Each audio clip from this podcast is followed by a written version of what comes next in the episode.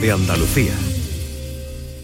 Hola, muy buenas tardes. Son las 6 y 5 minutos, como cada tarde a esta hora, desde la Radio Pública de Andalucía, abrimos un tiempo dedicado a la salud, un programa que se llama Por tu Salud y que está contigo cada tarde. Hoy en edición de viernes, algo más reducida y con una llamada muy especial. A todos aquellos que estáis en la carretera, que estáis llegando a Andalucía a esta hora, eh, bienvenidos, eso por supuesto, y mucha precaución al volante. Desde las 3 de la tarde hay en marcha una operación especial de la Dirección General de Tráfico. Eh, nos agrada saludaros. Eh, invitaros a que paséis unos días magníficos y al mismo tiempo también, pues eso, a mantener la prudencia en la carretera. Muy buenas tardes y muchas gracias por estar a ese lado del aparato de radio. Canal Sur Radio te cuida. Por tu salud. Por tu salud con Enrique Jesús Moreno. Bueno, en las últimas horas se está hablando y han eh, salido números, balances, datos, testimonios eh, magníficos a propósito de ese acontecimiento, en la participación de dos hospitales de Andalucía en ese trasplante renal cruzado entre tres hospitales, en concreto en el caso de Andalucía han sido el Virgen de las Nieves, que es pionero en este tipo de técnicas, y el Reina Sofía. Sí, que eh, es uno de los que eh, de los hospitales andaluces o el hospital andaluz, mejor dicho, donde más eh, trasplantes se han realizado durante el primer trimestre del año. El proceso para este tipo de trasplante cruzado, que muchos de ustedes se preguntarán qué es exactamente, es una modalidad de trasplante de donante eh, vivo que permite superar los problemas de incompatibilidad que puedan darse entre el donante de riñón y el receptor, ya que posibilita la donación entre aquellas parejas que son incompatibles entre sí, pero compatibles con otras que tienen ese mismo problema. De esta forma hay un momento en que la ecuación eh, se iguala y entonces se produce de alguna forma lo que sigue siendo para nosotros eh, pues bueno un milagro no el Virgen de las Nieves el Reina Sofía y el Clinic de Barcelona tres implicados en este acontecimiento en este hito también que estos días que estas horas estamos destacando son las 8, uy, no, las 18, las 18 y 8. Eso sí que lo digo bien. Hoy tenemos una eh, versión reducida del programa porque llegamos hasta las seis y media de la tarde, como todos los viernes, en la que vamos a repasar los titulares de la prensa científico, médica y de salud más relevantes, más significativos, y vamos también a estar eh, en un punto de Andalucía, en Cádiz en concreto, donde en unos minutos los farmacéuticos que trabajan en los hospitales van a concluir su congreso, el Congreso de la Sociedad Andaluza de Farmacia Hospitalaria y Centros Sociosanitarios. Y ahí vamos a hablar con el presidente de su comité organizador, Jorge Díaz, en el programa, para que nos explique qué es la farmacia hospitalaria y qué asuntos han llevado a este Congreso. Así que estamos en marcha. Antes, muy brevemente, datos básicos de la pandemia a día de hoy.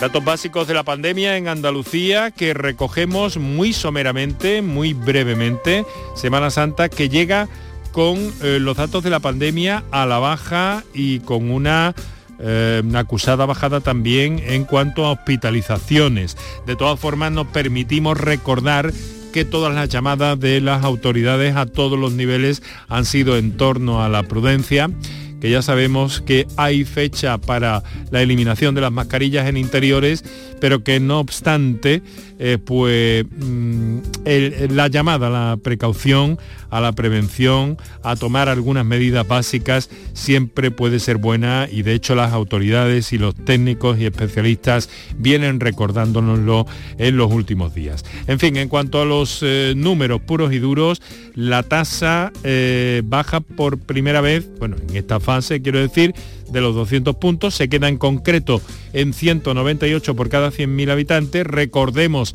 eh, que la cifra estimada por los epidemiólogos como buena para tener controlada la pandemia, estaríamos hablando de 50 por 100.000. Eh, datos y contagios registrados en los últimos días, desde el martes, 4.802. Han fallecido desde entonces 35 personas. Eh, y en cuanto a los hospitales, como, como os decía hace un momento, eh, están recogiendo también un descenso de personas hospitalizadas. Son 61 menos en total en este momento, no obstante, hay 465 personas en los hospitales andaluces eh, con COVID-19. Seguimos nuestra marcha que los eh, bueno pues viernes es especialmente presurosa porque queremos conocer muchos de los titulares que se producen en el ámbito médico y de la salud y de la ciencia y tenemos nuestra cita con el Congreso de Farmacia Hospitalaria, con Jorge Díaz Navarro, que es el presidente del comité organizador y farmacéutico del Hospital de Puerto Real. Pero antes, como siempre, saludamos a Paco Flores. Hola Paco, buenas tardes. Muy buenas tardes, Enrique. Encantado de saludarte para repasar. Eh, Igualmente. Pues para repasar los detalles, lo más granado que ha habido en el ámbito de, la ciencia, la medicina y la salud. Empezamos con un eh, trabajo de científicos españoles que eh, ayudan a completar el genoma completo sobre el Alzheimer. Sí, Enrique, es el European Alzheimer and Dementia Biobank, un equipo internacional de investigadores del que forman parte científicos españoles. Ha identificado 75 regiones del genoma asociadas al Alzheimer, 42 de las cuales nunca se habían relacionado con esta enfermedad. El hallazgo es esencial para mejorar la comprensión y el tratamiento del Alzheimer. Supone un paso importante no solo en el conocimiento de las causas de la enfermedad, sino en el uso de esta información en la clínica que se encamina, como hemos contado en estas ocasiones en, esto, en este programa, hacia la medicina personalizada. Vamos a hablar de un mal eh, tan eh, em, problemático, abordable en muchos casos, pero en el que la ciencia sigue investigando en torno a la esquizofrenia, donde mm, parece ser que eh, eh, se ha dado con la clave de alguna forma. Esto no quiere decir que tenga solución el problema de inmediato, pero parece ser que sería un fallo en la comunicación entre las neuronas lo que causaría la esquizofrenia. Sí, dos grandes estudios, Enrique, internacionales que se publican esta semana en la revista Nature, sugieren por separado que la esquizofrenia es un fallo en la comunicación en la sinapsis, es decir, en la unión entre las neuronas. Demostraron que el riesgo genético de esquizofrenia se observa en genes concentrados en las células cerebrales llamadas neuronas, pero no en ningún otro tejido o mm. tipo de célula, lo que sugiere que el papel biológico de estas células es crucial en la esquizofrenia. Bueno, el ejercicio y el cáncer. También, Paco, con novedades. Eh, un nuevo estudio ha identificado otro beneficio de mantener una rutina de ejercicios. En experimentos realizados con ratones, los investigadores descubrieron que hacer ejercicio antes de desarrollar el cáncer se asocia con un crecimiento más lento del tumor y ayudaba a reducir los efectos de una complicación del cáncer conocida como síndrome de desgaste o caquexia. Los investigadores de la Universidad de Carolina del Norte en Estados Unidos dicen que la mayor parte del ejercicio, especialmente el aeróbico, es eh, fácilmente accesible y asequible. Por lo tanto, un ejercicio aeróbico constante como correr o andar ligero es una forma rentable de reducir el riesgo de cáncer y sus complicaciones. Hay muchas frutas entre nosotros con grandes virtudes, con grandes cualidades para la salud. En el caso de las ciruelas pasas, pues se ha hallado un nuevo beneficio eh, del consumo diario de este producto, Paco. Sí, hasta ahora se sabía que los polifenoles, que son unos compuestos vegetales que actúan como antioxidantes y reducen la inflamación y que están presentes en las ciruelas pasas, favorecen la disminución de los niveles del estrés oxidativo e inflamación en un tipo de células óseas denominadas osteoclastos. Pero ahora un estudio realizado en la Universidad de Pensilvania en Estados Unidos nos dice que tomar entre 6 y 12 ciruelas pasas todos los días puede ser beneficioso para la salud ósea en las mujeres postmenopáusicas al reducir los factores inflamatorios que contribuyen a la osteoporosis. Muy bien, anotado. Seguimos en el campo de la salud de la mujer, aunque con una curiosidad. Eh, los antojos, que parece ser que eh, tienen un mecanismo neuronal, es decir, que no es ninguna fantasía ni ninguna eh, cuestión rara. Los antojos de las embarazadas. ¿Qué pasa con esto, Paco? Porque el embarazo induce a una reorganización completa de los circuitos neuronales mesolímbicos, es decir, que el cerebro experimenta cambios en las conexiones funcionales de los circuitos de recompensa, los circuitos gustativos y los sensorrimotores, riomotores, esos son. El estudio llevado a cabo en el Instituto de Investigación Biomédica Auguste Pi de Barcelona y realizado en hembras de ratón demostró además que los antojos persistentes tienen consecuencia, Enrique, para la descendencia, para los hijos, entre otras cosas, pues cambios metabólicos. Esta, esta investigación puede contribuir a mejorar las guías clínicas nutricionales para embarazadas. Seguimos repasando los titulares eh, que ha dado el ámbito de la investigación, la ciencia, la salud, un nuevo estudio, resultados de un nuevo estudio realizado en ratones que sugieren que los ácidos grasos omega 3, esos que están en los espetos, por ejemplo, ¿eh? en las caballas también, los atunes, por supuesto también. En fin, los omega 3 podrían ayudar a la inmunoterapia y a otros tratamientos eh, para combatir mejor el cáncer. Sí, las inmunoterapias que estimulan el sistema inmunitario del, propio, organismo para que ataque al cáncer ha evolucionado el tratamiento del cáncer, pero no funciona para todos los pacientes. Ahora, un nuevo estudio de la Escuela de Medicina de Harvard en Estados Unidos demuestra por primera vez que la combinación de inmunoterapia y tratamiento antiinflamatorio era más eficaz cuando los ratones eran alimentados con dietas enriquecidas con ácidos grasos omega 3. Esto es muy prometedor porque la suplementación dietética es fácil de implementar para los pacientes con cáncer y se puede añadir para los pacientes que ya están en inmunoterapia. Buscamos eh, soluciones en nuestro mundo, los científicos lo hacen, tenemos el gran problema de la resistencia bacteriana y ahora un estudio evolutivo abre la puerta a una estrategia nueva eficaz frente a bacterias resistentes a antibióticos. Eh, sí, cuando tomamos antibióticos para luchar contra las bacterias, muchas de ellas sufren mutaciones que las hacen resistentes a los antibióticos. Y estas mutaciones pueden dar lugar a la sensibilización frente a otros antibióticos, un fenómeno conocido como sensibilidad colateral. Ahora el equipo del Centro Nacional de Biotecnología del CSIC explica a través de un ensayo que es posible entender la evolución de la resistencia y la sensibilidad colateral a los antibióticos y por lo tanto diseñar nuevas estrategias terapéuticas para luchar contra las bacterias. Paco, parece que se te ha ido un poquito la voz. Dirígete al aparato, al dispositivo eh, que tienes, al micrófono un poco más eh, directamente que es fundamental para que te escuchemos bien. Bueno, terminamos. ¿Cómo influye la microbiota intestinal en la salud mental? Pues sí, la psiquiatra Amanda Rodríguez explica en el libro Siente lo que comes, que se ha presentado esta semana, que la ciencia relaciona la dieta con el estado de ánimo y salud mental. En el libro pretende explicar los últimos avances en la investigación que relacionan precisamente esta microbiota con la salud mental en lo que se conoce como eje cerebro-intestino. Enrique, muchos investigadores consideran que el intestino eh, es nuestro segundo cerebro. En la actualidad se sabe, por ejemplo, que el 95% de la serotonina, lo que se conoce como la hormona de la felicidad se produce en el intestino. Eh, hay em, teorías, eh, ideas, e intuiciones muy antiguas en el ámbito de la medicina que sugieren esto y que cada vez se están viendo y se están contrastando de forma más clara. Bueno, Paco, tenemos las 6 y 19 ya.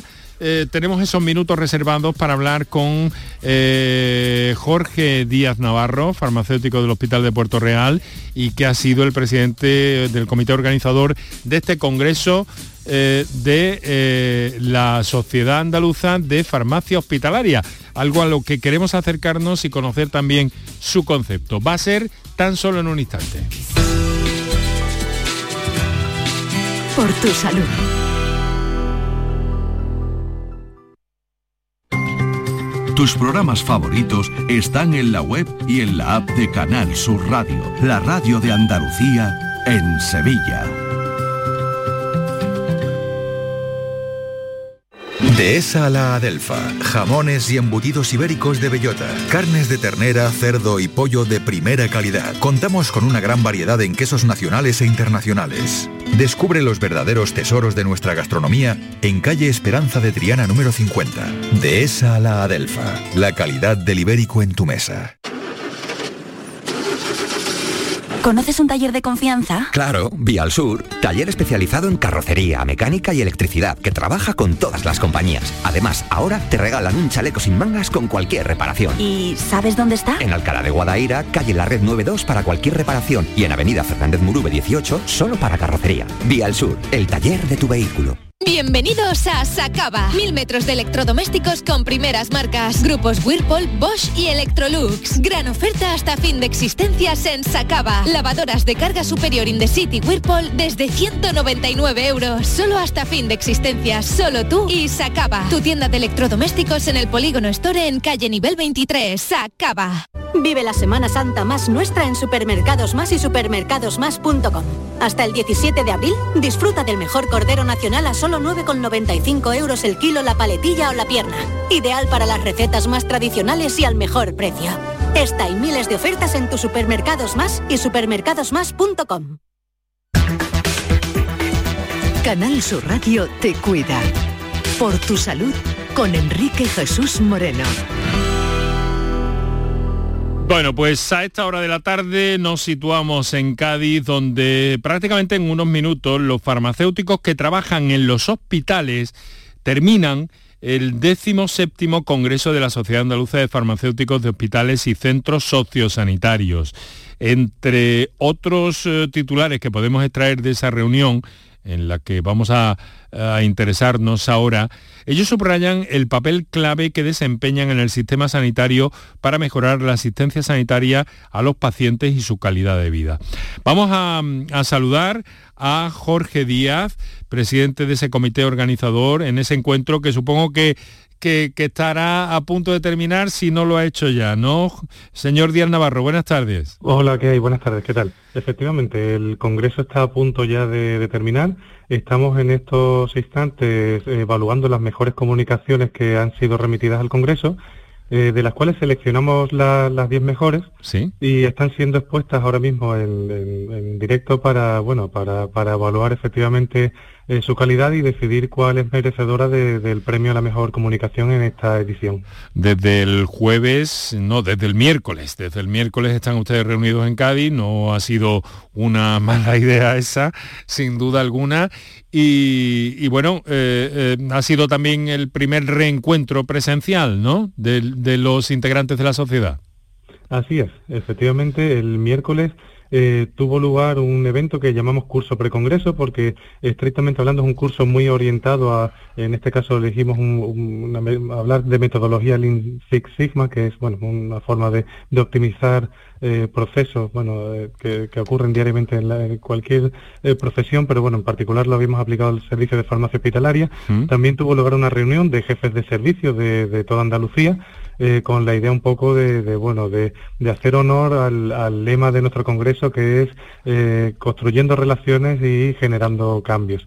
Eh, entonces, efectivamente, el congreso empezó el jueves con las primeras sesiones y, y, efectivamente hoy está a punto de, de terminar. Bueno. Eh, si quiere le cuento un poco el sí. contenido. Eh, eh, mi, hablado, mi, mi, compañero Paco Flores, mi amigo, mi buen amigo Paco Flores, eh, tiene muchas curiosidades y algunas de ellas también, eh, porque, ¿no, Paco? Porque, eh, mm, bueno, adelante, pregunta tú. No, no, solamente quería puntualizar sobre eh, el señor Jorge Díaz Navarro, que además, como lo presentado muchas veces a todo nuestro invitado, el presidente del, es, además de presidente del comité organizador del 17 Congreso de la Sociedad Andaluza sí, de Farmacéuticos. Pero es que tenemos muy poco tiempo, Paco, lo vale, hemos dejado vale, pues claro, entonces, querido. No, no, yo lo, lo, que, lo que quería preguntarle, eh, ¿para qué son claves los farmacéuticos hospitalarios? Eso es. Disculpe, pero es que no... no para, no, para, qué son, ¿Para qué son claves? ¿Para qué, para qué son claves sí. los farmacéuticos hospitalarios? Ah, bien. Los farmacéuticos de hospital eh, somos farmacéuticos que, que somos especialistas en, en, farmacia hospitalaria. Hemos hecho, bueno, esos cuatro años más de especialidad para, para conseguir ese título y estamos continuamente implicados en el proceso de validación farmacéutica eh, de todas las prescripciones que hacen lo, los médicos, en, en, este caso, en pacientes hospitalizados, también en pacientes de oncohematología y pacientes ambulatorios. Entonces somos garantes de, de, de, del, óptimo eh, proceso farmacoterapéutico en estos pacientes, garantizando pues que la dosis sea la adecuada, eh, que sea, la frecuencia de administración eh, sea la correcta, que bueno, no haya interacciones, establecemos protocolos de uso de medicamentos de alto impacto con los diferentes servicios y médicos y asistenciales, eh, bueno, colaborando un poco en la sostenibilidad del, sistema sanitario público, a la vez que aseguramos el acceso a todos los fármacos innovadores para que toda la población se pueda beneficiar del, mismo. es, es, una figura que, bueno, hemos tenido tiempo en otros programas de, extendernos más para conocer ese perfil, el valor que tiene la farmacia hospitalaria, el valor que tienen los profesionales, por tanto, pero, eh, claro, también ha sido una época difícil durante la pandemia eh, para lidiar con todo esto, ¿no? Así ha sido, sí. La verdad es que, bueno, realmente ha sido difícil para toda la sociedad eh, quizá específicamente un poco para los compañeros, ¿no? Todos los, sanitarios y los nombro a todos, no solo los farmacéuticos. Eh, bueno, en, en, el caso particular de los farmacéuticos de hospital, bueno, pues tuvimos que eh, lidiar, como bien comentas, con problemas de desabastecimientos puntuales de ciertos medicamentos y, bueno, tuvimos que protocolizar y, bueno, y abordar esta situación eh, de la mejor manera posible con los medios disponibles en ese momento para asegurar, mm. eh, bueno, que los pacientes estuvieran correctamente atendidos y no notasen esa falta de desabastecimiento. Es decir, nosotros eh, eso se puede detectar con una cierta antelación y podemos actuar en consecuencia para que ni el médico, ni los pacientes, ni las propias enfermeras que tienen que administrar los tratamientos casi lo noten.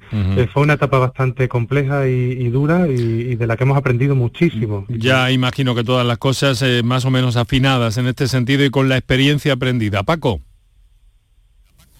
Eh, eh, profesor, porque además también es profesor, ¿cuáles son los retos de la farmacia hospitalaria en los próximos años? A ver, los retos para los próximos años tenemos varios y quizá, bueno, ahora mismo el, el, principal y que queda un poco pendiente son los centros sociosanitarios. Eh, los centros sociosanitarios eh, habitualmente están, eh, bueno, están abastecidos por las farmacias comunitarias y hay ciertas patologías y ciertos medicamentos que requieren un control un poco más exhaustivo y quizá, bueno, la figura del, farmacéutico de hospital en estos centros, centros sociosanitarios podría aportar un, plus de, calidad a todo, a todo el proceso. Eh, también podríamos hablar de otros retos como la implantación definitiva de la telefarmacia, eh, que es esa atención farmacéutica que hemos mm. desarrollado eh, aceleradamente en la época de, la pandemia con el fin de conseguir esa atención farmacéutica en un paciente que está en su domicilio. Lo hacemos de, a modo así como de telefarmacia y bueno, con el envío posterior, eso es el culmen final de, todo el proceso de atención farmacéutica eh, en el paciente, ¿no? O bueno, y por último quizás la integración de, los farmacéuticos en, los equipos asistenciales en la planta, es decir, salir físicamente de la, del servicio de farmacia del hospital para estar integrados en, las diferentes unidades de hospitalización. Estoy seguro de que en próximos programas podremos eh, conocer y abundar eh, todavía más en, desde luego, ese apasionante trabajo. Paco, eh, te dejo la última, pero por favor, tanto en la pregunta como en la respuesta, brevedad os lo ruego. Perfecto. dicen que, solicitan más recursos. ¿Para qué em-, emplearían los recursos? Eh, a ver, nosotros, bueno, tenemos, como le comentaba, diferentes áreas de las que expandirnos un poco y quizá para estar, por ejemplo, en los centros sociosanitarios y en las plantas que comentaba anteriormente, necesitamos personal que se dedique exclusivamente a esos pacientes con ese perfil y esa patología eh, para, bueno, para hacer un correcto seguimiento y una correcta atención farmacéutica en ellos. Muy bien, pues lo tenemos que dejar aquí. desde luego un tema apasionante y en el que hemos querido eh, señalar y poner encima de la mesa en, nuestra, en nuestras modestas posibilidades, eh, Jorge, pues toda la tarea, toda la labor tan importante, tan singular que desarrollan los farmacéuticos em, hospitalarios y que nos ha servido para conocer y saber eh, de ustedes y que siguen con sus inquietudes ese congreso que concluyen prácticamente en unos instantes y pues eh, quiero desde aquí enviarle un saludo, un abrazo a todos y que sepan que, estamos también pendientes de, ustedes. Muchísimas gracias, te lo agradezco muchísimo, ha sido un placer. Un saludo, Jorge, muy buenas tardes. Y a ti que decirte, Paco, que que, que, que tendrás que descansar un poquito, ¿no? Eso es lo que vamos a hacer este, esta semana. Bueno, pues aquí lo vamos a dejar con el mejor de los saludos de Javier Holgado, Antonio Martínez, Kike Naundegui, Enrique Jesús Moreno, que os hablo encantado. Hasta la próxima.